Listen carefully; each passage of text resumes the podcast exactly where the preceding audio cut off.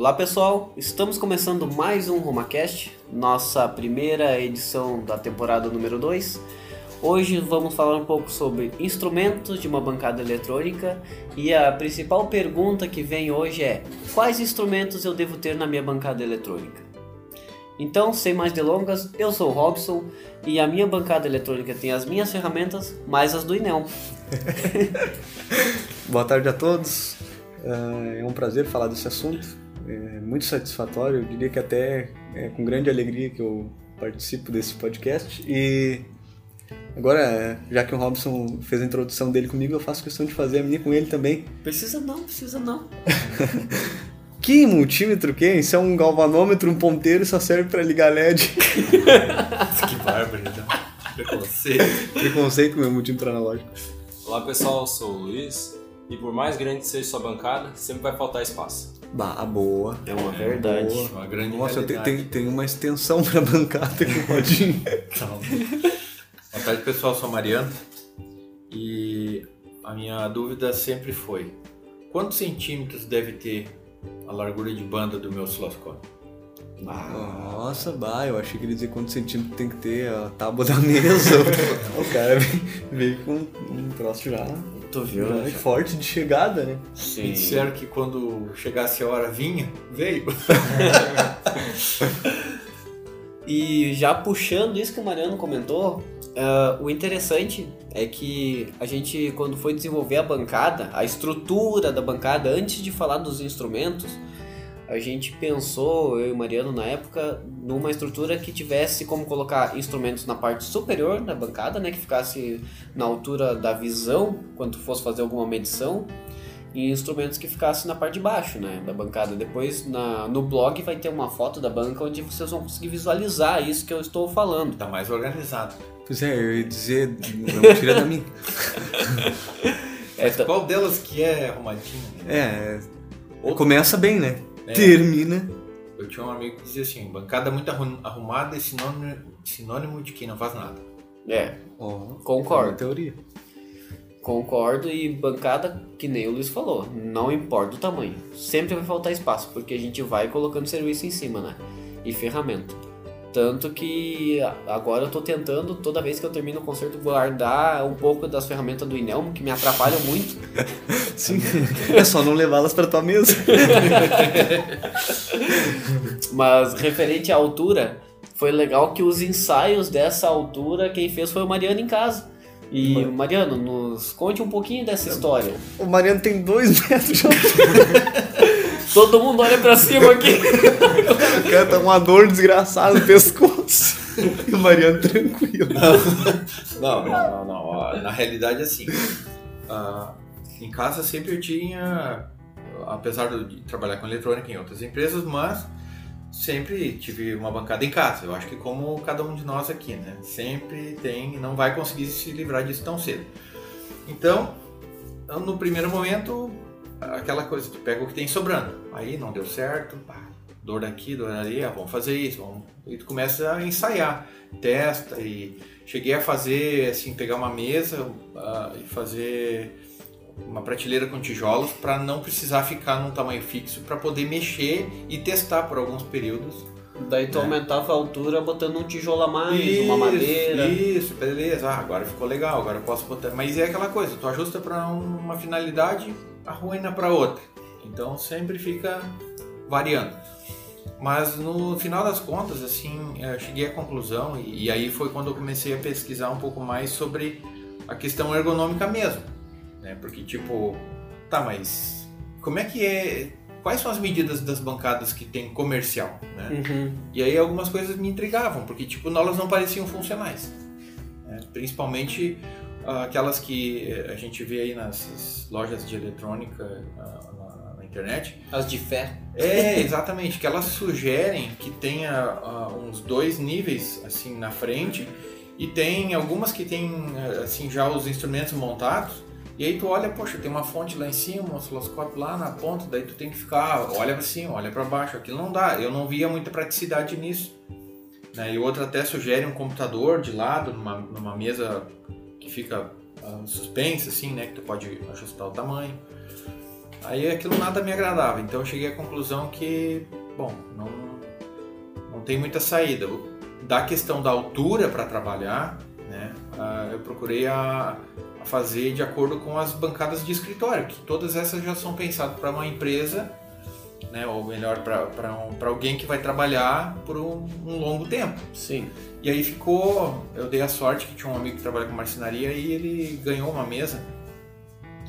E aí certa vez ele disse, olha, não tem que fazer com isso aqui. O, o Eduardo, o famoso Corujinha, restaurador de mão cheia aqui da cidade. E assim, ele disse, olha, quer pra ti isso aqui? Eu disse, ah, eu quero. Era tudo que eu precisava, né? Uma bancada.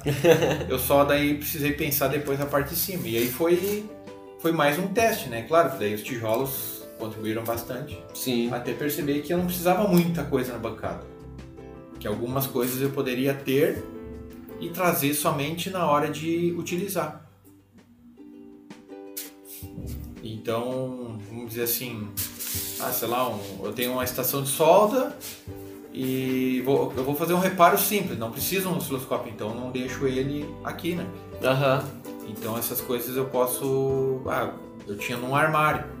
Ah, aí, entendi. Isso, daí tinha num, Na realidade eu peguei uma sapateira e transformei num, um armário de um armário de, de instrumento, né? E aí, com alguns componentes, aquela coisa toda. Mas de modo geral foi isso. E aí acabou sendo uma, uma boa opção. E quando a gente foi então constituir aqui, né? Uhum. A Matec, a gente acabou fazendo alguns testes e se pareceu interessante, né? E é o que a gente está usando hoje, né? Sim. A altura de uma mesa, uh, como se fosse uma mesa de escritório. E aí, então tem, tem uma parte superior que a gente, uh, vamos dizer assim, fez uma média, né? Para reparar isso que o Enemo comentou da questão da altura, para poder colocar um instrumento que não ficasse nem muito alto para o Robson, né? E nem muito baixo para mim. Então a gente fez um meio termo ali, ajustamos uma, uma altura que ficasse legal. Hoje me parece uma, uma boa alternativa, só que, de novo, parece que falta espaço. Né? Alguns instrumentos eu, eu não gosto de ter coisa tudo muito embaixo, assim, perto do, do que daquilo que eu estou consertando. Mas, de certa forma, às vezes precisa, né? Acomodar um. Ah, bota um multímetro e precisa um amperímetro, aí coloca um do lado do outro. Né? E claro, né, a gente hoje não, não utiliza aqui os, os, os multímetros de bancada, especificamente. São uma, os famosos multímetros né, que a gente usa aí, porque tem multímetro específico para uso em bancada. Alimentação pela rede elétrica, aquela coisa toda, né? Só que ele não é muito dinâmico, assim, de tu, de repente, precisar se deslocar ou colocar o instrumento numa outra posição, tu não fica restrito em, em relação à posição, né? E acomodação. Mas é bacana essa parte da, da questão do espaço que despertou ideias também. Por exemplo, o Inelmo, como a gente trabalha com bastante cabos aqui para conectar nos motores e tal, ele acabou fazendo um esquema ali onde reduziu. É, aquilo ali, aquilo ali foi um protótipo que eu lembro bem que ele disse que ia testar e se funcionasse, ele tinha se comprometido de fazer para os demais. Mas é, as coisas também. acabam morrendo, né? Em 2021 ele vai fazer. É. Eu tenho a impressão que estão se aproveitando foi da minha curta memória. Foi o coronavírus, né? Eu acho que a minha... Agora tudo foi. Tá, tá sendo explorada a minha curta memória. Minha... Que memória? Não pode chamar isso de memória. eu, é, entrando aí no que o Luiz falou sobre modificações na bancada, né? Eu tenho um problema de buscar a bancada perfeita. Querer ah, mas isso sempre... eu faço há mais de 20 anos e não existe. Não existe, né? Não. O cara tá sempre mudando, sempre tentando melhorar, né? É, mas... O problema é que tu vê outras. Sim, é. tu já aí, tá... Aí o Mariano entrou num outro tópico que eu até anotei aqui, que é um certo sentimento assim de, de prazer né, em relação à bancada, ficar que trabalha com eletrônica. Eu já, eu já fiquei minutos, sei lá, tempos na internet procurando fotos de bancadas Ah, mas eu, ah, eu é acho que isso todos já ficamos, né? ah, então essa, esse detalhe aí de ah, olhar a bancada daqui e dali, começa a pegar fragmentos de ideia de alguém daqui de lá, né? E pra mas, eu, só para complementar, por que, que no começo eu falei sobre a alegria de participar do podcast das bancadas, que me despertou muito interesse assim, nessa parte de bancadas e tal. que, claro, né, com, com certeza, quem gosta de eletrônica gosta de ver os instrumentos ali ligados e tudo isso, né? Tem, tem todo um prazer, né? Como eu falei antes. E, mas foi num, num livro do Instituto Universal Brasileiro, do meu pai, que tinha uh, junto uh, nos primeiros temas ali um, um, bônus que era a montagem da bancada, a disposição, a parte ergonômica, né? Tinha um norte de como montar, então ali eu lembro que ficava bem, bem organizado e distribuído em setores ali, as partes de alimentação, as partes dos instrumentos de medição, proteções, uhum. tomadas e todas as questões ali que envolviam as ferramentas manuais também para acessar os equipamentos, né? Então é, essa parte aí é uma dá uma certa uma, uma como é nostalgia. Ah, sim, com certeza. A gente falou dos equipamentos ligados. Quando tu falou isso, logo me veio na mente. Eu tenho um amigo que ele gosta muito de instrumentos.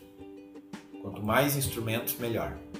Então me chamava a atenção sempre assim, ó, que a bancada dele era parecia um painel, não vou dizer um painel do avião, assim, né? Mas, mas era bonito de olhar, né? Porque em filme. Tu chegava ali, pá, ligava o disjuntor da, da, da bancada, e aí ligava pelo menos umas três fontes, dois osciloscópios, tinha um computador e um tipo de bancada, assim, ó, vários instrumentos na mesma bancada, repetidos inclusive e todos os cabos conectados, como se estivessem prontos para serem utilizados. E aquilo eu achava legal e ao mesmo tempo ficar pensando, poxa, mas isso é desnecessário. Quem usa o osciloscópio vai, tá, vai usar né, muitas vezes um, dois, dois canais, canais, no mais, no, no máximo, né? Dependendo da aplicação. Mas aí para que dois osciloscópios ligados, né, no mesmo momento? Ou três fontes, por exemplo, que era a situação, né? Mas é que uma, a justificativa, um dia eu me atrevi a perguntar, daí é, é assim, é que uma está setada para 5 volts, outra tá para 12, né? e a outra eu deixo para ajustar no valor que eu quiser. Pá, mas eram Deus. fontes variáveis? Sim, fontes variáveis, como essas que a gente tem aí, né? É... E aquilo, tá, eu achei interessante, né? E quase me convenci que aquilo era uma coisa legal. Hum. Mas eu fiquei pensando depois na conta de energia. Ou no desgaste dos equipamentos. Né? E o barulho de cooler. Se... Ah, isso Ou aí... não se incomoda com uma fonte. É, eu, ta, eu tava isso. pensando nisso. Eu acho legal também ficar os instrumentos ligados ali, mas o problema é o barulho do cooler. É fica legal pra foto, né? Que é, falou ali, né? Se tu tirasse uma foto naquele momento, todos aqueles instrumentos pareciam um painel, né? Ligadão, Sim. assim, todo bonitão. É, uma das coisas estruturais assim que a gente colocou na bancada ao longo do tempo foi um quadro, né? Sim. E isso eu acho muito interessante e eu gosto bastante de usar porque além de ele ser um quadro metálico, né, que tu pode escrever alguma coisa, desenhar um circuito eletrônico não muito extenso, tu também pode colocar um esquema e prender com ímãs ou deixar um lembrete ali para fazer alguma coisa na sequência. Eu gostei bastante dessa é, adição. A, a, a, posição do trabalho, né? A posição de trabalho, ela, a, a estação, vamos dizer assim, ela foi, ela foi implementada depois ao longo, né? Porque a gente Sim. começou com uma iluminação, né? Lembra? Sim. Aí depois a gente ampliou a iluminação de modo geral do laboratório. É verdade. E por fim ainda adicionamos mais uma luminária superior, né? E depois mais uma de LED embaixo da banca que vocês Isso, usam. para ficar, vamos dizer assim, trazer o máximo de iluminação possível. Enfim, não, não, não, não cansar muito a vista. É, e, e foi aos poucos, né? E uma particularidade da estrutura da banca é que a gente tem o padrão, né, o esqueleto geral de todas as bancadas que seguem o mesmo, e cada um vai adequando a estrutura conforme a sua necessidade, vontade ou maneira de trabalhar em alguns aspectos, né? Porque o esqueleto dela, a estrutura vai ser sempre a mesma. No caso do Inel, ele fez uma, um puxador de cabos ali para ele não levantar. Que o Luiz comentou antes ali. Né? Isso, esse do Luiz. Para não levantar, com certeza. E a Robson. É. Nem ela também não precisa levantar. Se, se apropriou da O mais legal é isso, né? Ele fez, implementou uma solução para duas, atender, matar duas pessoas. Um, dois coelhos, agora. dois coelhos com uma paulada só. É, falta os outros três aí, é. O Luiz ele fez um pequeno quadro de ferramentas. Ah, essa do Luiz eu gostei bastante. que ele consegue pegar as ferramentas que ele mais usa. Fantástico. eu pensei em implementar. Eu tinha pensado em, uma- em alguma coisa parecida, mas eu não implementei. O Luiz montou ali, até tô olhando para ela agora, e eu pensei em fazer alguma coisa semelhante com o meu puxador de cabos para colocar do outro lado, porque eu não gosto de ficar cavocando na gaveta procurando a ferramenta. Eu gosto de, de não precisar olhar e pegar ela. Então, no futuro vai ser mais uma Uma melhoria. É, mas sabe que isso é uma coisa, como é que eu vou dizer, muito pessoal, né? muito É. pessoal. É, a- eu, eu acabei, a minha, a minha bancada em casa então não tinha gaveta. Ao longo do tempo depois eu implementei uma. Mas me incomoda porque ela podia ser maior. Hum. Pra caber mais ferramentas. Parece que tem que ter um. Cara, ah, tem que Tem um uma monte- geladeira do lado da banca. Tem que ter um monte de ferramenta ali pra tu poder escolher a ferramenta certa. Ah, sim. Porque o que, que É. é o grande problema? Tu tem. ah, É normal, né? Uma- um- dois tamanhos né, de chave Phillips e de fenda, que é o que tu usa na grande maioria das vezes. Sim. Né? E, e a gente vê que muitas vezes ainda aquilo não é suficiente. Sim, sim. É, se vê assim ó, pelo uso do, daquele conjunto com os bits, né? É, Com, mas, com as parafusadeiras. mas ali tu tá dizendo milimétrica, né? A gente trabalha com a chave Fender e a Philips em milímetros, né? É. Daí tem a polegada, que teoricamente deveria ter outro jogo. É, porque assim, ó, quando tu não usa a ferramenta certa, no parafuso certo, ou tu estraga na hora de abrir ou na hora de fechar. Exato. né? E aí muitas vezes é, é- é o que, é o que a gente percebe quando recebe aquele, aquele equipamento que está com o parafuso, a cabeça toda arrebentada e a gente não sabe como é que vai fazer para abrir. Eles botaram uma parafusadeira, o negócio tocou até não poder mais e agora quem tira? Né? Aí, esse assunto que o Mariano entrou, ele abre espaço para um, pra um fato, digamos assim, que era o ferro de solda, na época que eu comecei a trabalhar com eletrônica.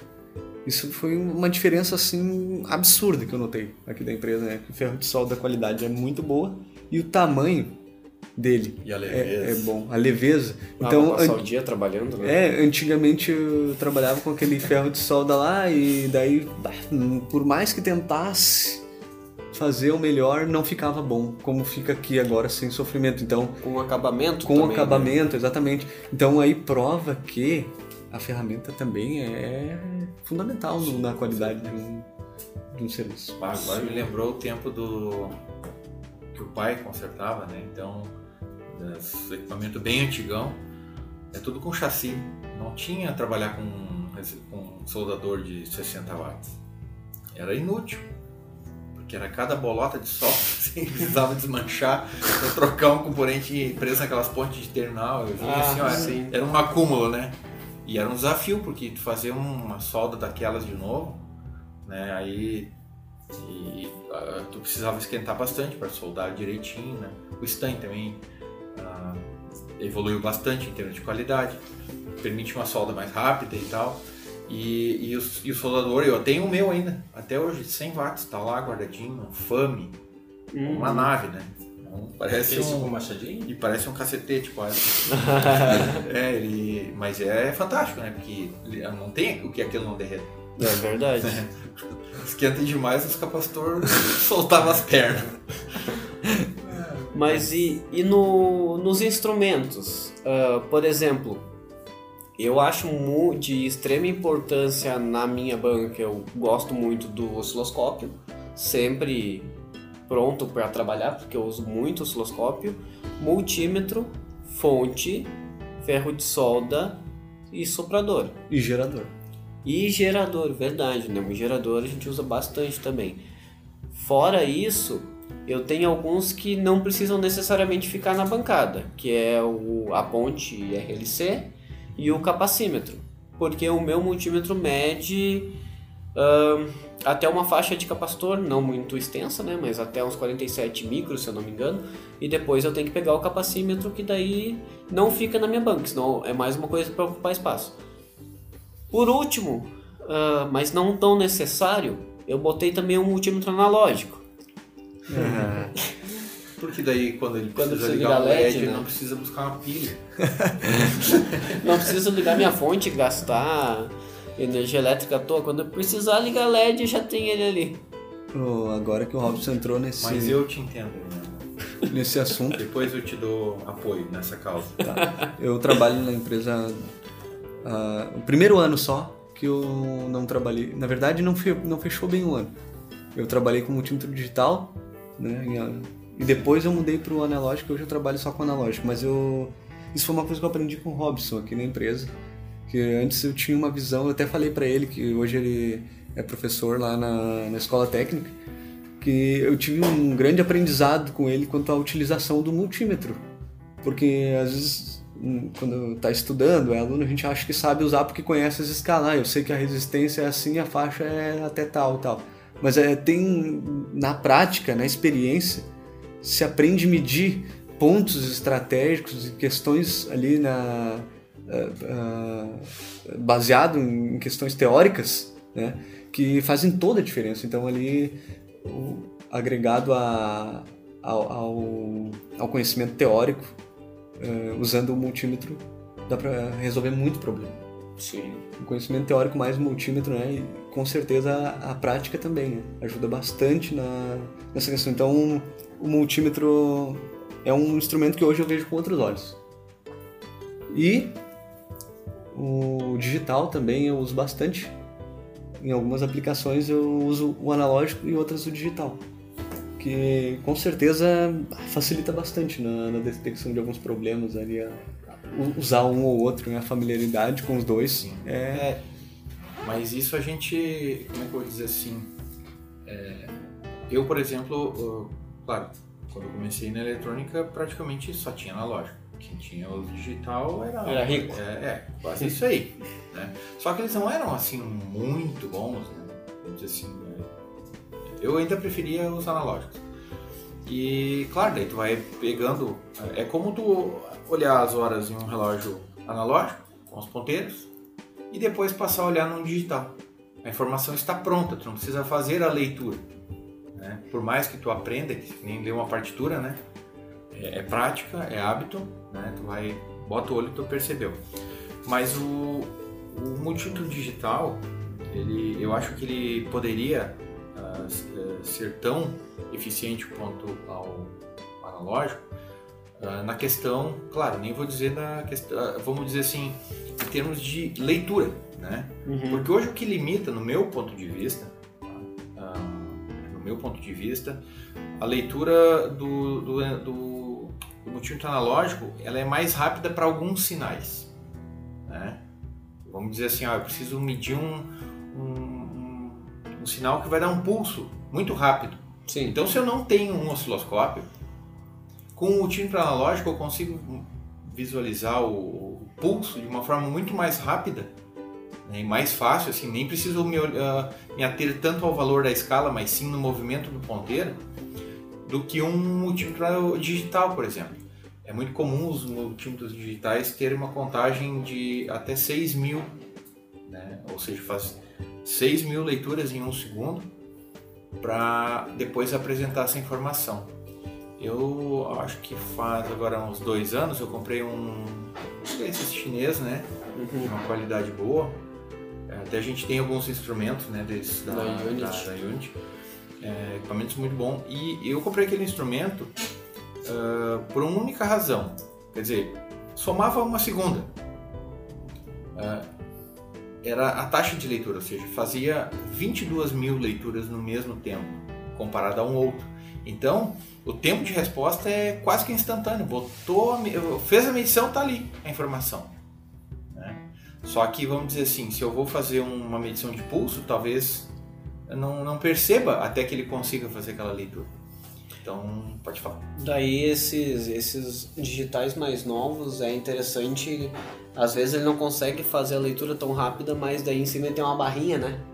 Pois Como é, simula o mas analógico. Eu, eu nunca consegui, o que eu utilizo ali tem, eu nunca consegui utilizar aquela barrinha. eu, eu não sei, é, eu não consigo olhar para aquilo ali enquanto que eu tô medindo. Parece que. Porque uh, tu tá esperando o número inteiro. O, o número puxa os olhos, ah. né? Tu, tu acaba olhando para ali. É que nem no carro, o, o, indicação digital. Isso. Mas eu não consigo. Eu prefiro ainda, eu olho no instrumento analógico que está do lado. E o carro é por hábito. É um, o carro é um exemplo que os carros antigos eu sempre via o analógico, né? Sempre vi o analógico, Sim. sempre vi o analógico. Hoje no carro que tem só o digital eu acho estranho. Porque, não sei, é, Parece, parece, que, que, tá, tá, tá errado. É, parece que tá errado. Que deve ser o que acontece com as pessoas que usam o relógio dos antigos, né? E botam relógio só com números agora e sem. Mas o multímetro analógico, é, que eu entendo o INELMO no sentido da, da informação, da leitura, da precisão velocidade. e tudo mais, velocidade. Mas o que que acontece? Ele tem um problema sério que os, os digitais eh, ganham disparadamente, né? Que é a impedância do Ah. instrumento. Sim. Então isso é um problema. Dependendo do circuito, se for um circuito, sei lá, um amplificador de instrumentação, que tem um sinal muito pequeno, quando tu faz a medição, talvez tu já esteja matando aquele sinal. Sim, isso É. eu, eu vou Aí- compartilhar depois. Tu É, já daí- pegou um defeito com isso? né? Já. É, então nesse caso o digital, né, Sim, simplifica. sim. E quando tu não tiver nenhum digital nem analógico, pode usar o, as suas placas. Então. Pois é. Olha aí, ó. Ali, uma vez eu caí numa armadilha numa placa bem antiga e tinha um ruído forte. Eu não lembro muito bem do, do que, que era o ruído, o que, que causava o ruído, mas eu, eu- como eu resolvi então? Vou explicar como eu resolvi, fica mais rápido. Eu, o analógico eu descartei, porque se tratava da medição ali de, sei lá, na faixa de 7 milivolts. Então, Ah, por sim. causa da impedância de entrada, eu já descartei porque ele ia matar isso. Normalmente 20k, né? Normalmente 20k. Aí eu descartei o analógico e fui pro osciloscópio. O osciloscópio, coloquei o osciloscópio e até o CL estava perto. Naquela época eu chamei ele para nós ver o sinal no osciloscópio, que era de um termopar. Eu ia perguntar se era um termopar, porque é muito baixo. né? Era um termopar. E daí tinha um amplificador operacional ali e defeitos rondavam aquele circuito.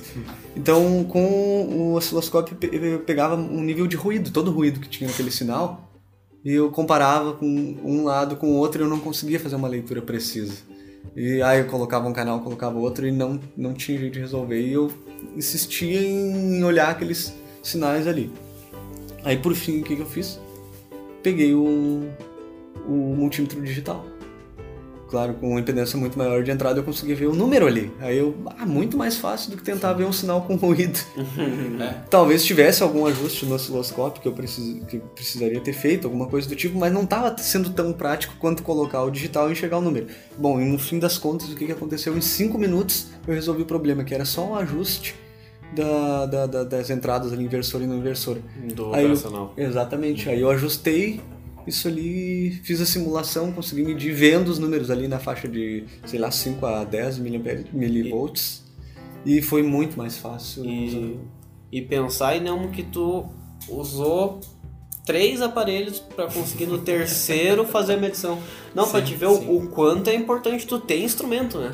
É, Sim, tem e- que ter. E, e com nós aconteceu. E, ah, só- Só saber usar, porque aí entra É. a questão do que eu falei antes, que, que eu tive um grande conhecimento trabalhando do lado do Robson na bancada por esses detalhes aí. Que ele dava uma dica, daí eu ficava pensando, olha só, como o raciocínio dele tá bom, né? Em utilizar esse, esse instrumento para medir tal ponto, que às vezes começa a andar em roda, mede, mede, Ah, e nem não, não, não tira uma, uma medição precisa. É isso que ajuda bastante, É, não é? E também acontece, dependendo da necessidade da, da, da cobrança, né, ou da necessidade de entregar aquilo, acontece o que aconteceu na última quarta, né?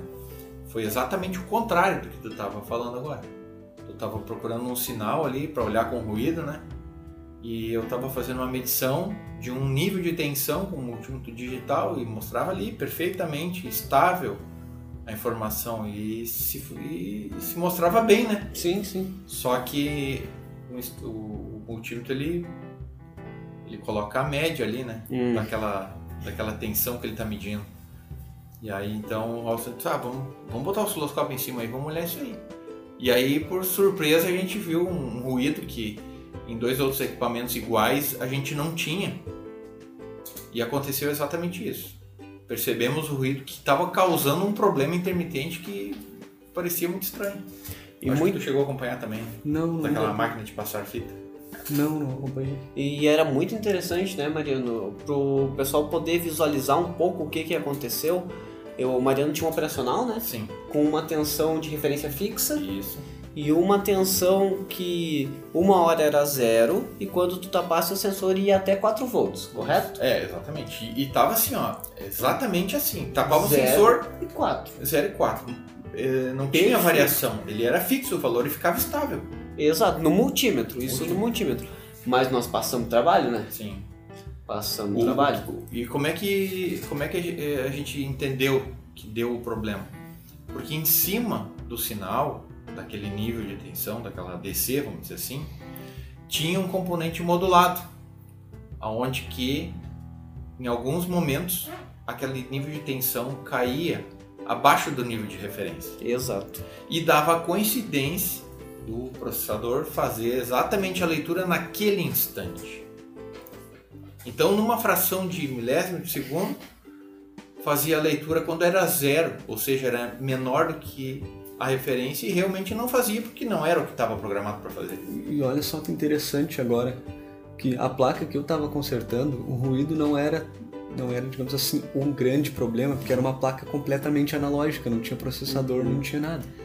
Então ali aquele, sei lá, ou se a alimentação não era bem filtrada, enfim, não, não tinha um grande problema né, naquele, na- Sim. naquele ponto. Já aí O ruído era um. era É, e era justamente num ponto que fazia uma conversão de um nível analógico para um nível digital, né? É. fazendo uma leitura de tensão para determinar uma, uma operação. Ó, então Dois instrumentos diferentes que se tu trocasse um pelo outro não funcionaria. É, eles poderiam fazer a mesma coisa, mas não tem sentido, né? Tipo, um não resolve em determinado momento. Por isso a necessidade de ter na bancada o osciloscópio, o multímetro digital e o analógico. Ah, e o pessoal pode se perguntar agora, né? Tá, mas então qual é a vantagem de usar o analógico? Depende Maria. da aplicação. É. mas uma prática aí, uma vantagem prática Uma agora, vantagem que prática? te vem na cabeça. Por exemplo, eu estou fazendo um concerto com uma fonte laser, tá? Tá. E preciso fazer uma medição da corrente. A corrente, ela é 25 mA em média, né? Ah, tem umas mais, umas menos. Vamos pegar pela média 25 mA. Para fazer a medição da corrente, eu prefiro usar o analógico. Né? Porque, vamos dizer assim, ah, quando eu dou alguns pulsos e se eu vejo alguma falha, na, na linearidade do sinal, rapidamente eu percebo a queda do ponteiro. Muito interessante. Até por falar que é mais difícil danificar o equipamento, porque só tem basicamente resistores e um Sim, é, é, é, é por- é porque daí vem um outro detalhe. Nós estamos trabalhando com uma tensão de aproximadamente 40 mil volts, né? Para medir uma corrente de 20, 25 miliamperes.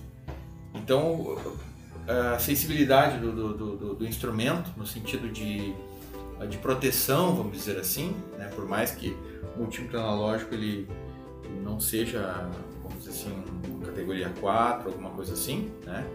com exceção daquele que eu tenho ali, o. Nem me lembro o modelo. É um É Excel. um Excel MA55. Um instrumento é. muito bom, né? Mas poderia ser um bem simples. E ele seria tão eficiente ou mais do que o próprio digital. Sim. Ou do que um, um instrumento, vamos dizer assim, que precisasse é, aplicar uma, uma metodologia de conversão, alguma coisa assim, um shunt, alguma coisa, né? Porque o valor do sinal é muito baixo. E o próprio galvanômetro do, do analógico, ele já é de uma corrente muito baixa, então ele é bastante sensível. Né? Visto isso que nas máquinas, quando vem, a grande maioria tem, ela tem um painel todo screen, aquela coisa toda, mas o amperímetro, o Medidor. miliamperímetro é analógico. Eu tava esperando pra falar isso. Não tem, é isso ali, é muito simples e extremamente funcional. E é bom porque esse visual ali tu sempre auxilia os clientes por telefone daí quando sim, tem. Sim, sim. Daí eles conseguem agilizar a manutenção e isolar o defeito, né? Muitas É, vezes. hoje de manhã aconteceu exatamente isso, né? Um Uhum. cliente de uma outra cidade, a gente conseguiu atender ele. O- uma outra aplicação que eu uso o multímetro analógico, que eu sempre brinco com o Inelmo, que eu nunca uso, né? Só para ligar LED. Além de ligar LED, né? Eu uso para testar SCR também.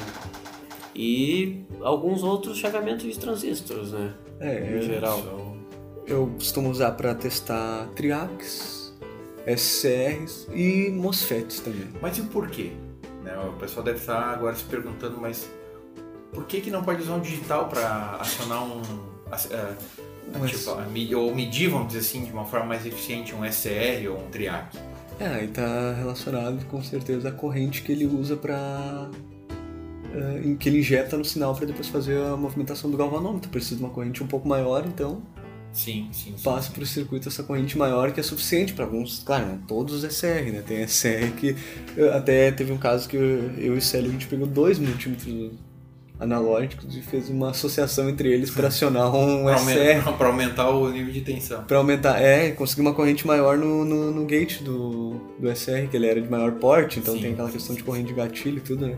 E, então, É, e aí se tu não, se tu não, não, não bota atenção a esses detalhes, por exemplo, pegaria se tu não conhece, ou de repente, ou até não tá familiarizado, de repente, ou não tem a mão do datasheet do, do componente, não te daria conta, né? Poderia de repente considerar que o, o, o componente está danificado, mas na realidade por uma falha na medição. aí, Ou por não usar o instrumento certo. aí chegou num ponto que eu aprendi com um professor meu.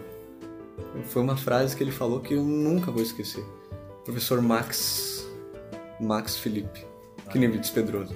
Então ele falou uma vez na aula, ele disse assim, antes de fazer qualquer medição, de acoplar um, um instrumento na placa, em qualquer que seja o ponto da placa, tem que se ter uma noção do que vai medir. Ah, sem dúvida. Então aí, né, ah, ah, claro que aí não, não teria risco medir um SR de grande porte com multímetro analógico, não teria o problema de estragar. Sim, ele, ele isolado do circuito, É, dizer assim, isso, fora, fora. Poderia não conseguir medir dizer que ele está estragado num componente que custa 70, 80 reais e ele tá Sim. bom. né?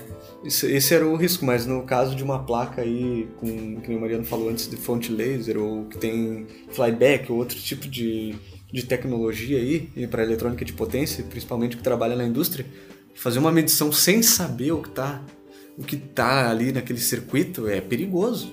Agora tu falou uma coisa que me lembrou, né, com relação aos instrumentos, né, que a gente tem. Então é comum a gente ter o osciloscópio, como o Rosa falou, uma fonte, né, ah, preferência variável, e as fixas também, né. É bom. Eu lembro que eu tenho uma aqui que foi construída em 99, ainda do tempo do curso técnico. Nossa senhora. Outra par- particularidade. O Mariano tem uma fonte que só ele tem aquele modelo na bancada dele porque ele gosta de trabalhar com essa fonte. É, na realidade ela é um pouquinho ah, maior que as outras, mas ela é igual, né? Na verdade, sei lá. Enfim, ah, mas, Mas, eu, tu, eu, mas tu diz aquela que tem menos 12, mais 12, Isso, aquela menos que 5 já tem de- tensões pré-definidas, né? Isso. Mais e menos 5, mais e menos 12. Com um negativo comum. Ah, eu, Mas isso aí é um, é um, é um, é um resultado, porque assim, eu trabalhava muito com áudio. E equipamentos, né, tipo amplificadores, eh, mesa de som, tudo trabalha com sinal positivo e negativo, porque o, a forma de onda, ela, ela vem tudo, vamos dizer assim, do, do áudio, né? Ela tem Sim. o lado positivo e o lado negativo. Então é simétrico. E aí por isso essa fonte. Já uma fonte convencional, essas aí que a gente tem aí para uso geral, não, não se aplica muito na, na, na indústria. Tá, eu tenho uma pergunta pro Luiz. Quanto? Luiz, se eu tenho só uma fonte de menos 5 volts, mas a alimentação da minha placa é 5 positivo, posso usar essa fonte? Essa parte tu vai ter que cortar.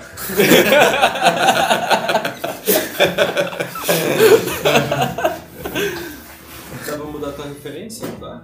Isso, nós estamos trabalhando com diferença de potencial, né? Tu pode usar o menos 5 como zero e o que seria o, o zero ali, que é o ponto preto da fonte Mariano, Isso. seria os 5 volts positivo daí. Responde Porque- certo. Desculpa, É, eu, Mariano, eu pode eu, continuar. inclusive usava a- a- esse recurso para aumentar a tensão, por exemplo. Ah, Ah, sim, é, sim. porque eu tinha duas, bah, mas precisava um pouquinho mais do que 12. Então eu pego o mais 12 e o menos 5.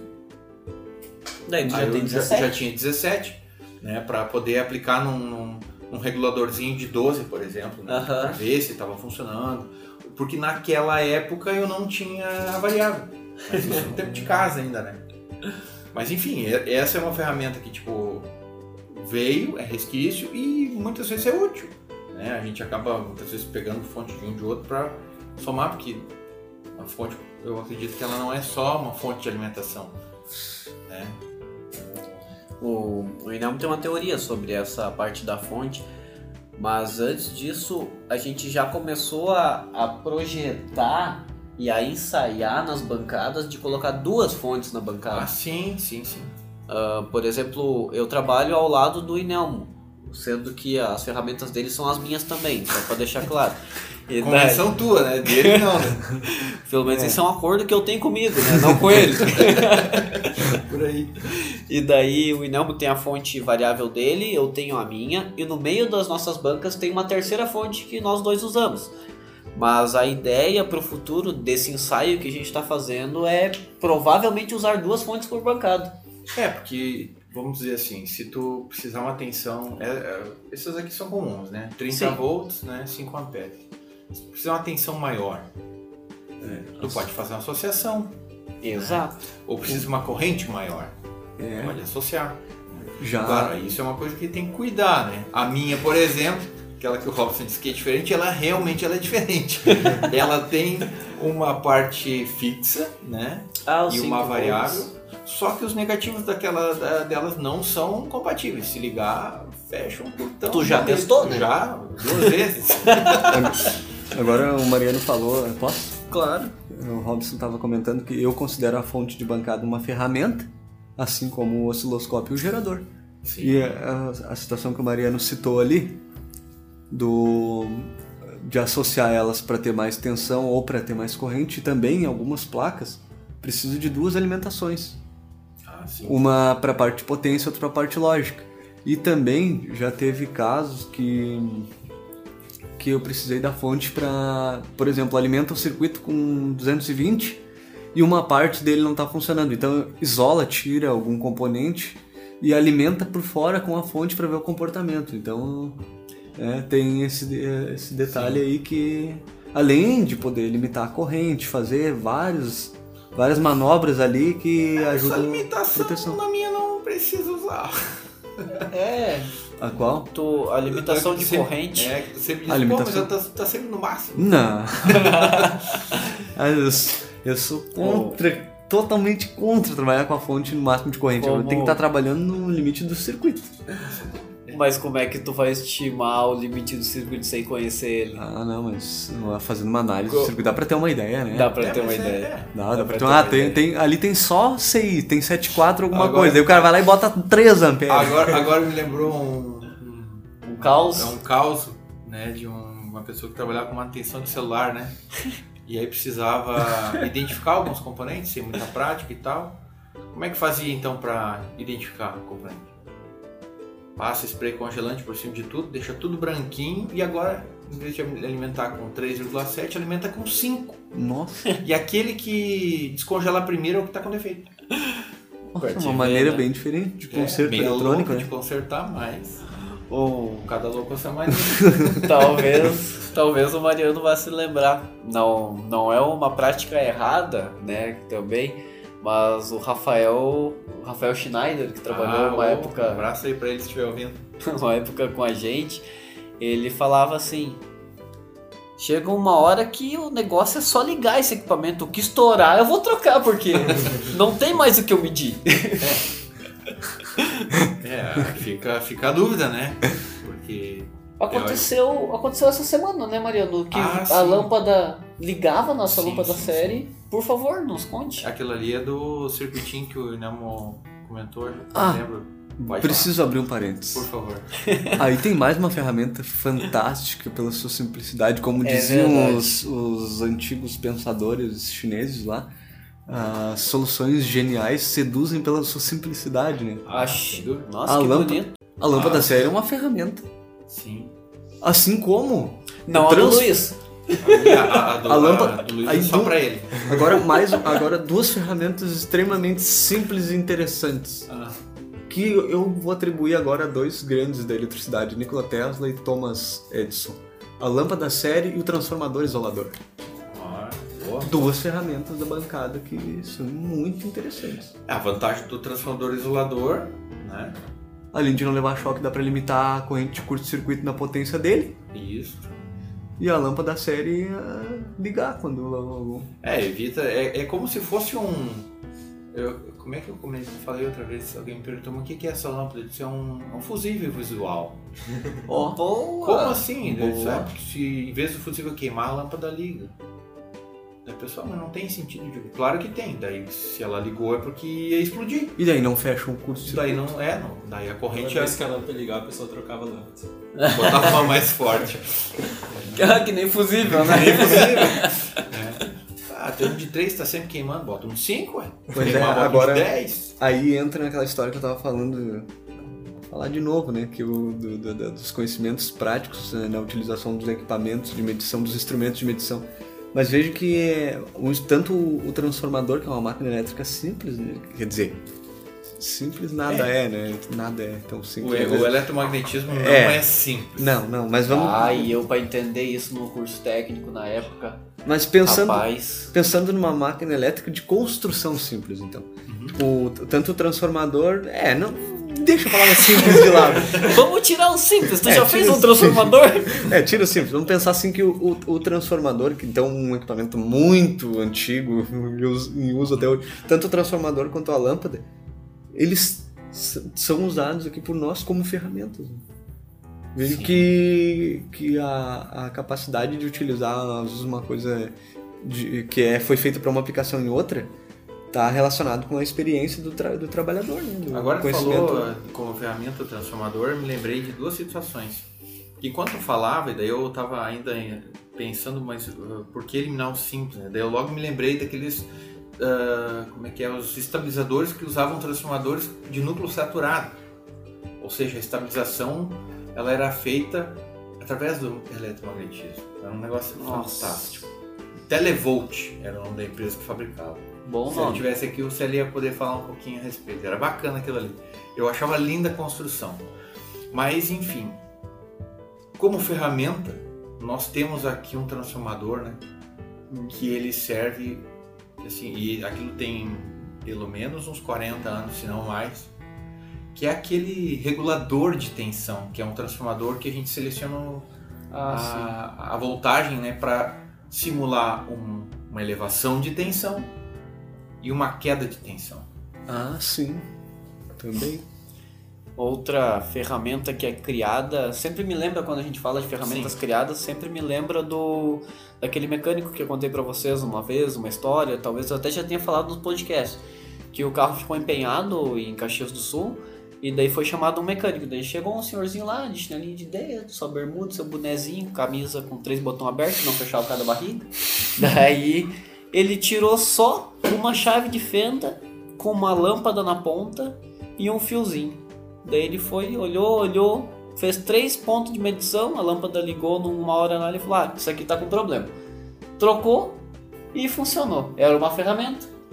A lâmpada com a chave de fenda. é, eu diria assim, funciona grosso modo como se fosse um multímetro, né? Porque ele estava medindo se a lâmpada vai ligar ou não vai ligar, estava testando um ponto se tinha tensão, né? onde vai interromper. Onde- é, onde tem 12 e onde não tem. E o- carro. Exato. E outra ferramenta que a gente construiu aqui na empresa foi um testador para simular motores brushless, né? Para Ah, ver o, o chaveamento. É, só, aí, aí já são mais específicos, né? Eu não Sim. diria que todos precisam ter na bancada. isso. Não, não, é só É, mas é uma muito explanação. É, mas essa na realidade é uma ferramenta que a gente usa de modo compartilhado, né? Assim Isso. como o simulador de termopar, O de motor de passo. de motor de passo, Uhum. que também são construções próprias, né? Porque, vamos dizer assim, daí vem aquela questão de adequar a necessidade real, né? Porque nem sempre aquilo que tu vai comprar é especificamente atender em todos os sentidos, né? Então, Com como a gente não precisa todos os sentidos, faz alguma coisa que atenda aquilo que precisa e deu. É, outra, outra, outra ferramenta, digamos assim, dá pra chamar de ferramenta, eu acho que isso é fundamental pra todo mundo, até quem tem bancada em casa e não trabalha com eletrônica de potência, mas ah, cargas, cargas, ah, por exemplo, a resistência do chuveiro, que às vezes a gente usa para simular ah, uma corrente maior numa fonte, Ah, sim. Ou uma lâmpada de maior potência, lâmpada de carro, lâmpada, diversas lâmpadas de, de carro para simular corrente, ou resistores de alta potência mesmo. Pra Não, é simulação é indispensável, né? Porque, ah, vamos dizer assim, tu precisa criar uma condição no laboratório como se fosse a situação real do É, equipamento. Exato. Tá, É típico uma situação de laboratório mesmo. É, exatamente. Tem Até o- falando em instrumentos aí, eu vou abrir um, um parênteses. que o, o multímetro que o Robson comprou, teoricamente novo, né, digamos assim, para a empresa, já faz uns dois anos que ele está na empresa, aquele alicate amperímetro, que Ah, ele já é mais para uso em, em painéis. Olha só que Sim. interessante. Hoje ele me ajudou na solução de um problema, que eu media, a fonte desarmava. Eu pensei, tá, e agora? A fonte está com problema ou tem algum problema fora? Aí eu coloquei na escala, na escala de corrente, como ele é alicate, foi rápido, só acoplei ali e vi que a corrente estava mais alta do que a fonte podia fornecer, a fonte estava desarmando por proteção. Ah, sim. E demorava um tempo para isso acontecer, acontecia de intervalos distintos. Daí eu pensei, bom, então é alguém que tá que demora um pouco mais para entrar. E assim, graças a essa medição de corrente, eu consegui rastrear mais fácil Ah, sim, sem dúvida. Sem no dúvida. sentido e é um, ins- um instrumento já que ele ergonomicamente foi construído não para trabalho em bancada, né? Sim. Para trabalho Mas painel. isso, isso tudo que nós, nós estamos falando aqui, hoje está muito ah, baseado naquilo que a gente tem para atender a nossa necessidade. Né? Por exemplo, Sim. ah, quem trabalha com outros equipamentos, por exemplo, celular, É, daí já muda a bancada. muda de bancada. Ah, eu trabalho com telecomunicações. Também a equipamento de transmissão, recepção, né, de sinais RF. Então isso vai de acordo com a necessidade e, e da, da própria prática e experiência do- de cada técnico. Pois é, o, o, que me deixa intrigado muitas vezes na. Não são todos, claro, mas as empresas que eu conheci, três ou quatro, de manutenção de celulares, normalmente o pessoal não usa o osciloscópio na bancada.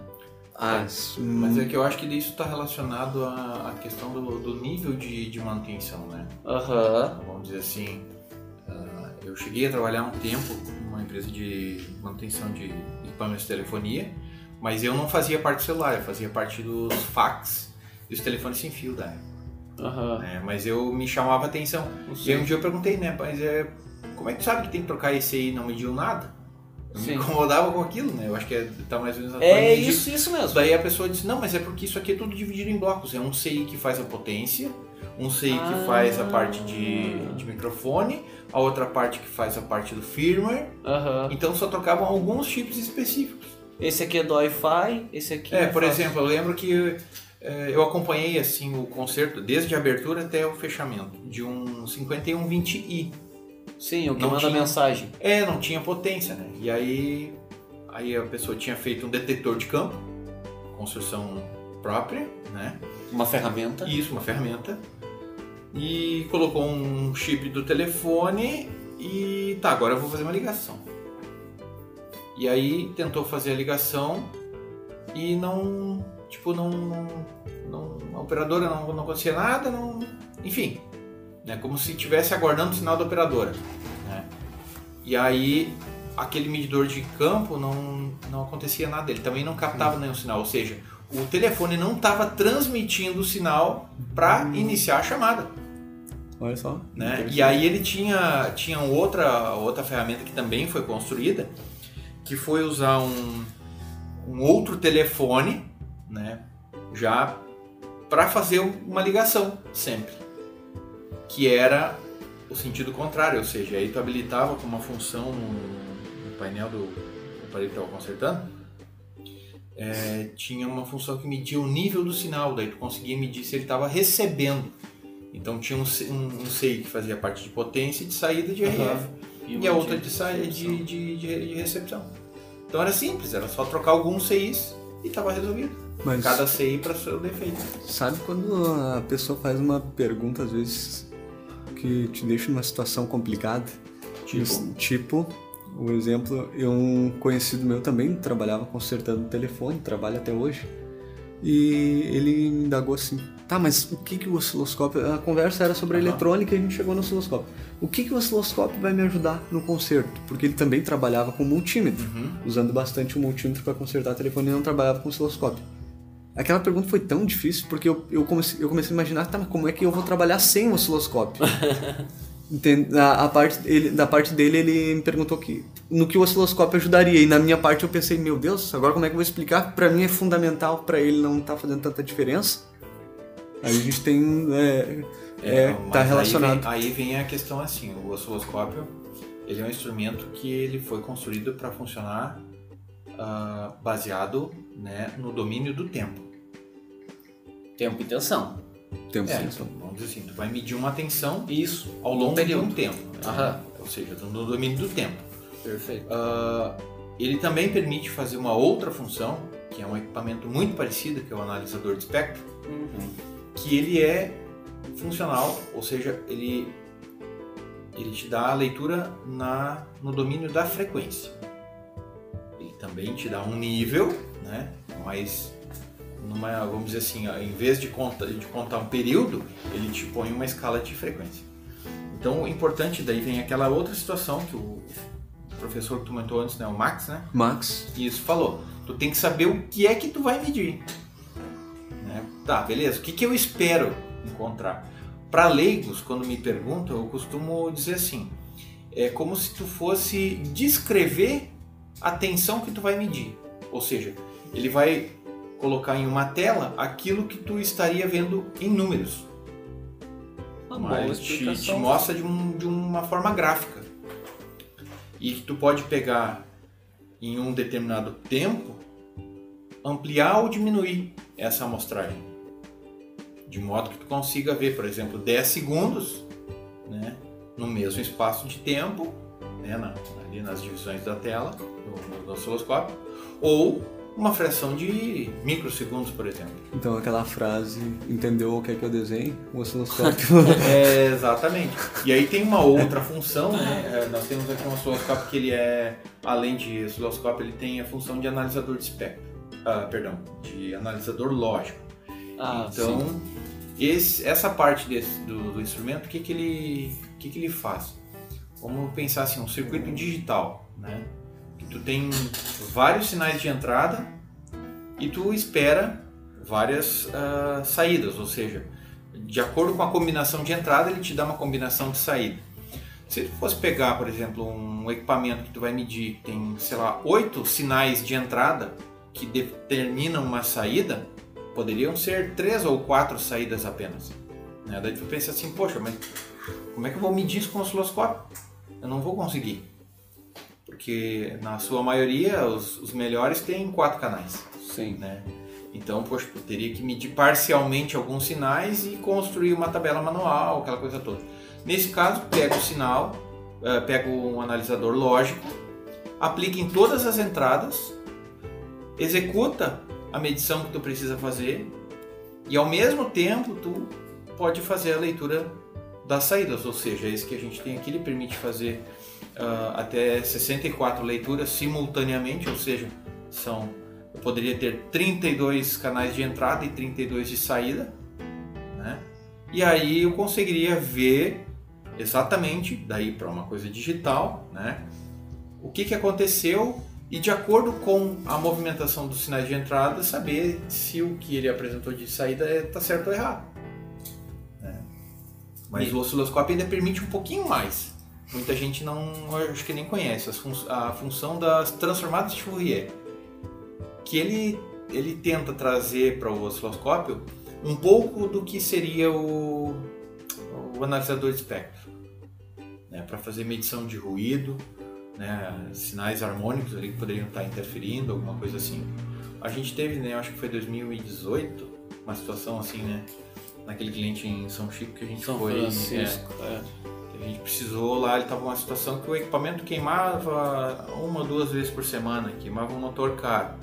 E aí não conseguia achar uma solução. E a gente ac- acreditou que não haveria outra razão senão ele está sofrendo uma interferência de um ruído externo e viria danificar por aquilo ali. E foi exatamente o que aconteceu. Nos permitiu construir um filtro de modo que depois de instalado, enfim, só foi parar de funcionar quando aquela, aquela unidade da empresa foi desativada.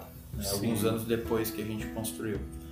É e interessante, nunca mais deu defeito, né? Quando tu sabe no que que tu tá É agindo. mas, é, mas aí é aquela forma de tu poder enxergar, vamos dizer assim, Exato. aquilo que não está visível aos olhos, né? É a mesma coisa, a eletricidade é extremamente perigosa, mas tu olha ali os dois terminais ali na tomada, tu pensa, poxa, mas o que, que tem de perigoso aqui? É insípida, inodora, incolor, é isso?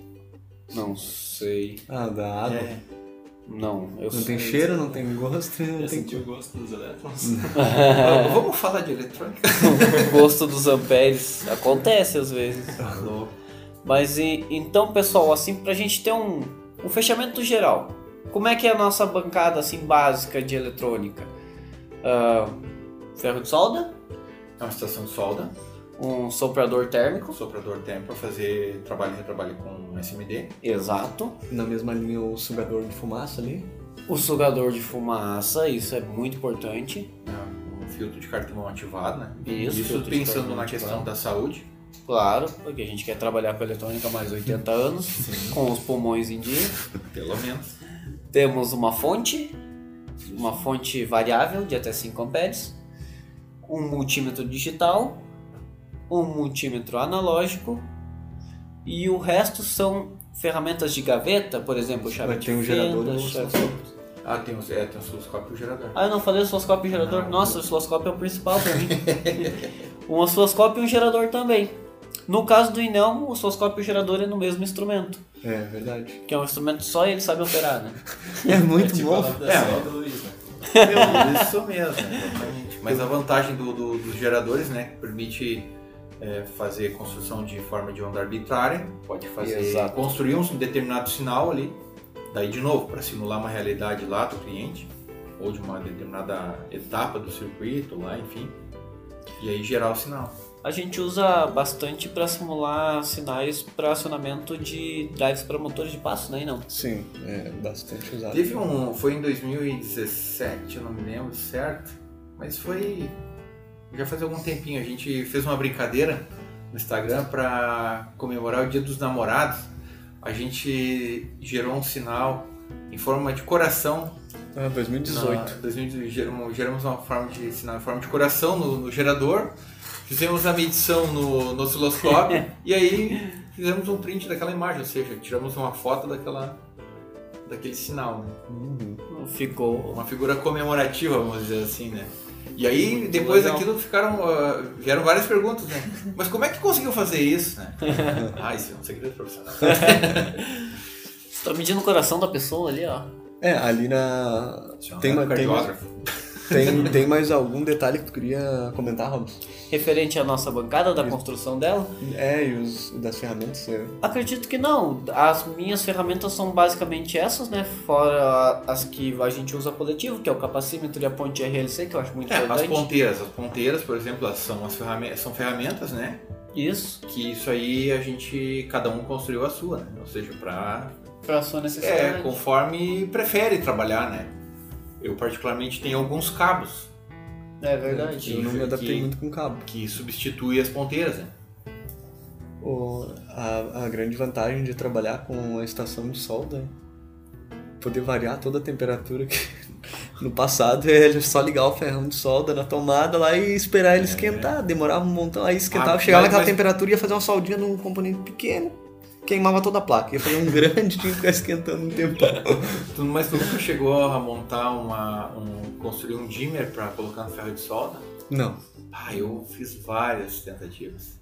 Não ficou bom. Não, é que sempre tinha um detalhe ou outro, né? Que Aham. alguma coisa não funcionava direito. Ou, por exemplo, ou o dimmer não atuava como eu gostaria, ou eu também não tinha noção da temperatura, até porque também É, não nunca tem- me dei conta de fazer uma escala, né? Exato, não Sim. tem visual, né? É, daí Muito eu- trabalho, né? É, mas é porque é aquela coisa, né? Tu vai fazendo, É. monta, e daí quando é, tipo, tu vai usar isso em casa, não tem muito preocupação. Mas eu acho que também não faz sentido, né? É barato uma estação aí pra. Sim, também hoje em é dia, né? bastante acessível. Mas eu vou- contar E as história. ponteiras ainda apontar, né? Não, Ah, conclui, as ponteiras mu- do, do- daquele meu ferro de solda lá, ela, ela é um pouco mais grossa que uma Bic, uma caneta Bic, para vocês terem Ah. uma ideia de referência, né? E a é, daí é um, era um bastão de cobre, não era como essas ponteiras de hoje. E aí do uso, ah, o cobre ele, ele vai, vamos dizer assim, gastando por dentro e ele vai criando um buraco na Aham. ponta do soldador. Mas o legal é que daí tu precisava fazer uma solda com bastante solda, botava aquele buraco pra cima, enchia de solda e ia lá e pá, despeja, quase que um cadinho, né? Levava e despejava em cima do. Aquilo era bonito. Até que um dia pingou na perna, nunca mais. E eu tava de bermuda. Já que o assunto é ferro de solda, lembrei de um acontecido na escola. O colega tá no último semestre já. O colega tava soldando e ali de tanto girar o ferro de solda pra lá e pra cá quebrou em cima. E de repente numa, da- numa da- das movimentações lá deu um curto. Quebrou o cabo de aceto, quer dizer. Isso, quebrou o cabo de AC da alimentação. E numa das movimentações ali com o ferro deu um curto-circuito. Desarmou o disjuntor, daí o outro gritou de lá. Colocou ele virado na tomada. Mas pra te ver, né? No final do curso os caras ainda estão girando o cabo na tomada pra fazer o ferro pegar. Não, ele, na verdade ele não, ele não tava girando pra fazer pegar, tava no movimento da solda, gi- girando. Ah, girando. tá, que no quebrou o movimento cabo, da né? solda. Quebrou. Isso? Eu achei que tava com mau contato e ele Não. tava ali, né? Não, ele tava girando pra soldar, e aí quando quebrou e deu o curto. Dá aquela outro- torcidinha no cabo, né? É, isso aí. É, mas é, é que nem esses cabos que a gente usa aqui já é diferente, né? Cabo Aí, siliconado, outro. E a tensão também, né? Aqui a tensão é baixa. Já porque- passa as coisas que explodem assim, né? Na boca do Inel. Não, não dá pra querer esses negócios perto da banca do Inel, explodindo. Sim, E sim. vocês acham importante ter o localizador de disjuntor na bancada ou não? Localizador de disjuntor, essa foi uma coisa nova pra mim. Ah, eu vi uma foto do localizador de disjuntor. Não Tu, conhece? tu mostrou um pra nós? Ah, entendi. A gente ainda entendi. brincou que era um, um dispositivo para medição de curto-circuito. Tá, tá, tá. Que a gente mandou perguntando se eu sabia o que era. Era bem, bem sugestivo, né? Ou aquilo foi feito. Não, não, ninguém ia construir um negócio aquilo pra, pra É. sacanagem, né? Ah, acho que pode Deve ser ter uma aplicação. um Mas eu já vi um, um estanho dentro de um plug AC só pra, só pra fechar o curto. Ah, tá. Sacanagem, né? Sim, porque daí o estanho dá o estourinho, né? Só dá o Mas estourinho. isso é legal, olha, agora tem uma loja de, de eletro, de equipamentos elétricos aqui na cidade que eles. Eu te perguntei, tá, mas o que, que é isso aqui? Ah, é pra ver se tem alimentação na tomada. Ah, é uma tomada com LED? É, tem um, tem um plug com LED, né? Eu fiquei Um LED resistor, Poxa vida, mas isso aqui não podia estar aqui pra vender, né?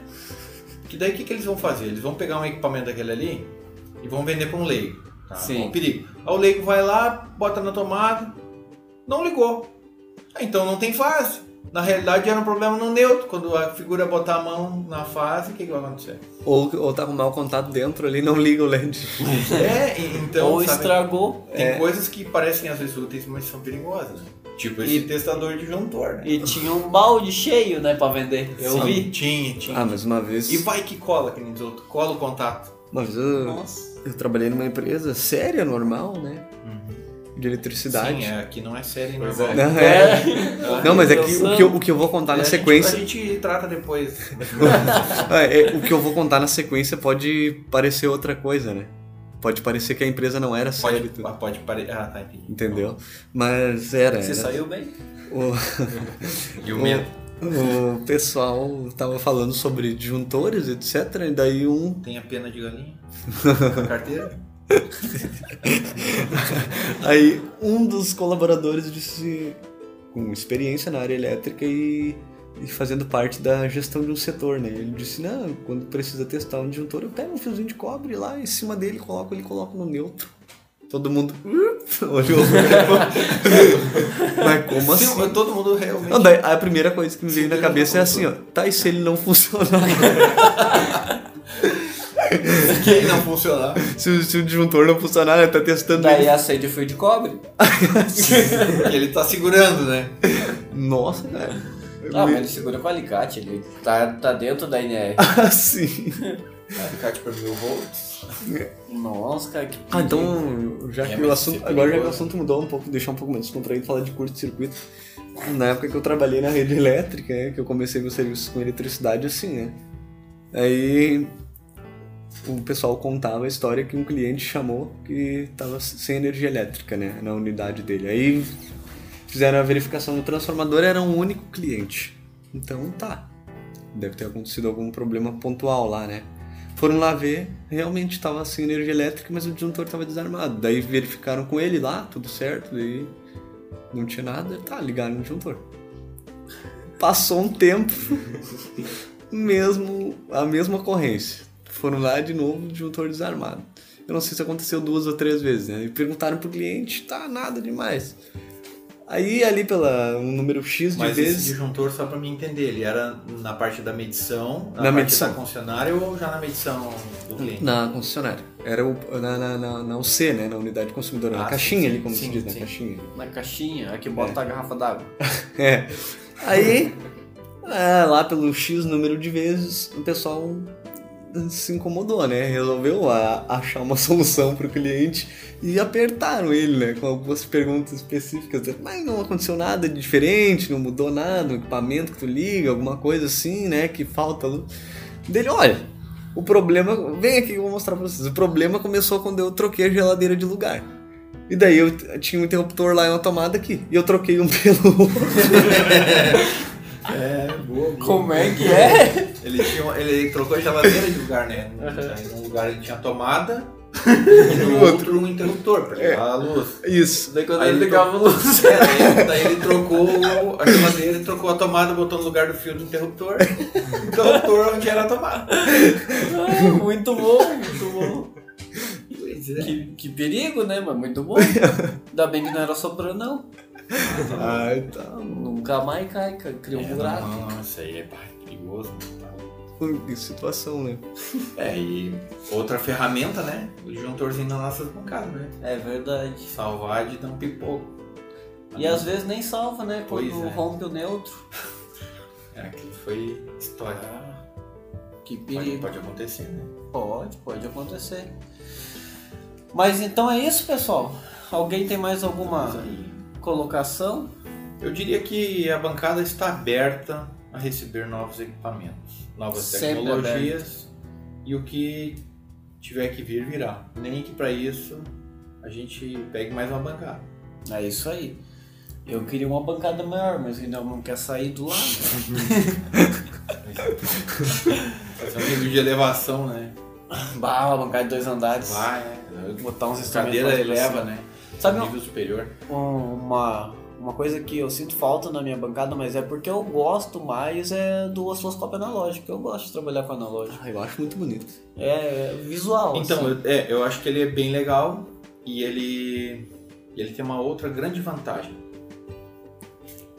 O técnico tem que saber utilizar o equipamento. Não tem autoset, Não né? tem autoset. Esse botão do autoset não precisava né, existir, porque aí o pessoal fica muito baseadinho nesse negócio aí. Mas a, a gente não usa o autoset. Eu, Sim. é, eu tava A pensando gente nisso não agora. utiliza.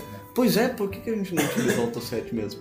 Porque É, a gente sabe. o que, que tá aparecendo na sabe o que que tela. tá Mas aí, aí e já... a gente sabe o que espera medir. Exatamente. Que é o diferente do que acontece quando tu tá no ensino técnico. Que o professor pede pra te fazer uma medição, tu só faz o que o professor manda e tu não entende o que o professor pediu. É, isso. E isso é um problema grave que depois se reflete. Aí o cara É. Mas isso é independente do conhecimento, vamos dizer assim, teórico relacionado às disciplinas. Né? Sim, é, É, é um problema que. é análise de circuito, né? É, a pessoa não tem, não tem talvez não ter noção, até eu nem vou dizer, mas não tem interesse de aprender efetivamente e saber exatamente o que está fazendo. É, E esse, esse exemplo se dá no fato que a pessoa quer medir um sinal que ela não sabe o que, que ela espera chegar. E para ela esperar chegar numa placa extensa, ela não analisa o circuito que ela está medindo pontual, né? Por exemplo, para ficar mais fácil de enxergar, uma fonte chaveada tem um circuito chaveador. Tu pega o datasheet desse circuito, ele vai ter um circuito base dessa fonte chaveada que é muito parecido com o circuito que os desenvolvedores usam. Então tu vai ter pontos que tu vai poder medir e tu sabe o que tu está esperando medir. Ele tem uma faixa de operação, né? Sei lá, de, Claro. é de interessante, 30 né? a 100 Aqui- a 5 kHz. Tem um SMDzinho ali. Aqui nesse, 5. Nesse aqui, 7. Nesse aqui, 300. É. Pode Daí, quando eu encosto nesse aqui, o ponteiro, o negócio do osciloscópio, a linha some. Não dá pra entender. Ô, mas ah, eu, eu desenvolvi uma teoria, né, na época que eu estudava do osciloscópio analógico e digital, né? Quando eu ficava apertando o Alto 7, eu pensava, mas tá louco, não tá aprendendo nada, né? o, o Alto 7 é, do meu ponto de vista, é aprender a dirigir um carro automático e nunca é aprender a dirigir um carro manual. Tá, mas como é que o, o Auto 7 não se estaciona, né? Não, mas eu quero dizer assim que o, o, mano, o carro automático, tu entra ali, acelera e freia, né? Que nem bis. Acelera e freia. E o manual precisa trocar de marcha, ou seja, tem que ter um conhecimento maior ali da parte Saber mecânica. sincronizar. É, tem que ter um, como é que- uma interação mais próxima da máquina. É, uma da- das avaliações que eu coloco na disciplina de instrumentação é tu poder calibrar um osciloscópio analógico, que até o passo a passo de calibração foi você que desenvolveu e não. Na, quando você ministrou essa disciplina em 2018, Sim. Acho que foi 19. não lembro bem, mas é, é, foi 19. Primeiro, segundo, 19. é bem interessante, porque daí antes do aluno começar a trabalhar com o instrumento, ele tem que me mostrar uma forma de onda na tela, né, vinda de um gerador de funções, e eu deixo a tela sem nenhum resquício de, De sinal. de sinal. Aí, aí já tá um. É, e essa, esse guia, né? Aham. Esse passo a passo que eu desenvolvi na época foi porque eu vi, às vezes, o pessoal nunca, não, não tinha contato, não, eh, tava tendo o primeiro contato com o osciloscópio na vida. Eu pensava assim, bom, além da teoria, precisam ter uma prática também para sentir o equipamento, né? Para ir sem medo, digamos assim, né? interagindo. Aí eu peguei fragmentos de vários, vários eh, vídeos de, de outras aulas, de manuais, etc. ali e formei um documento que o Robson até disse que está fazendo bastante sucesso ali com o pessoal. Sim, o pessoal que vê o vídeo de calibração de osciloscópio no YouTube sempre pede acesso a esse documento, porque ele ficou bem simples e bem fácil de utilizar. Posso até disponibilizar ele se o Mariano quiser colocar lá para baixar no blog Não, também. sim, sim. Junto A com- gente coloca o link aí, faz acesso bem tranquilo. É, daí já coloco o link para aula, para videoaula, o pessoal quer, pode ver fazendo o ajuste na prática no osciloscópio analógico, acompanhando do guia de passo a passo ali. É uma boa, já vê um pedacinho da bancada. Além disso, a gente vai deixar essa foto da banca ali para vocês verem o que, que são os instrumentos de uma das nossas bancas, né? Ah, alguns osciloscópios são específicos para a pessoa que gosta mais de trabalhar com aquele modelo, que é o caso do Inelmo, e mais ninguém. Eu acho, eu acho tão intuitivo no osciloscópio. Nossa Sabe senhora! japonês dele, né? Uma vez eu emprestei ele pro Luiz. o Luiz, não, além de não se acertar com ele, colocou ele em outro idioma. O Luiz apertou três botões, botou em mandarim o negócio. Mas eu, eu, eu não sei o Célio, mas eu- os outros colegas aqui não acham ele muito intuitivo. Nossa! Mas É, eu mas acho. isso aí é prática, né? Se Mas eu se tive essa- que a necessidade de apertar, Eu tive É. essa. Eu, pois é, mas aí tem um detalhe intrigante. Que eu tive a sensação desde o primeiro dia que eu encostei nele que ele era intuitivo, ao mesmo tempo em que esses outros aqui, eu, eu tive a sensação de que não eram tão intuitivos. Mas isso, isso nem tem. Você tem que acreditar. Se Mas eu não acredito, nem tu vai acreditar que é. Eu acho que isso tem uma explicação muito simples. Que tu é cabeça dura. tu não, não escuta. Achei que o Robson ia usar aquela frase que ele usa às vezes. Mas é uma travessa. tipo isso. É, mas em, o que é estranho, ele a varredura ser no sentido contrário. É, Nossa, Isso, nossa. isso aí escolheu a primeira, A primeira impressão, a primeira impressão né? né? Mas ela muda conforme tem uma outra configuração ali que muda o sentido que o traço corre. A Porque tu usa o contrário. Muda. Que é atravessado. Chega ali, tá os osciloscópio de pezinho, né? Olha aqui o que eu descobri. então tá, pessoal. Obrigado para quem esteve conosco até aqui. Esse vai ser o primeiro de muitos episódios de 2021. Obrigado a todos. Sigam a gente nas redes sociais. Ah, estamos no Instagram, Facebook. Estamos atualizando aos poucos nosso canal no YouTube com algumas curiosidades da parte mais da eletrônica industrial dos equipamentos. No Instagram, o Inelmo já fez alguns vídeos sobre os concertos também, bem interessantes. E até a próxima!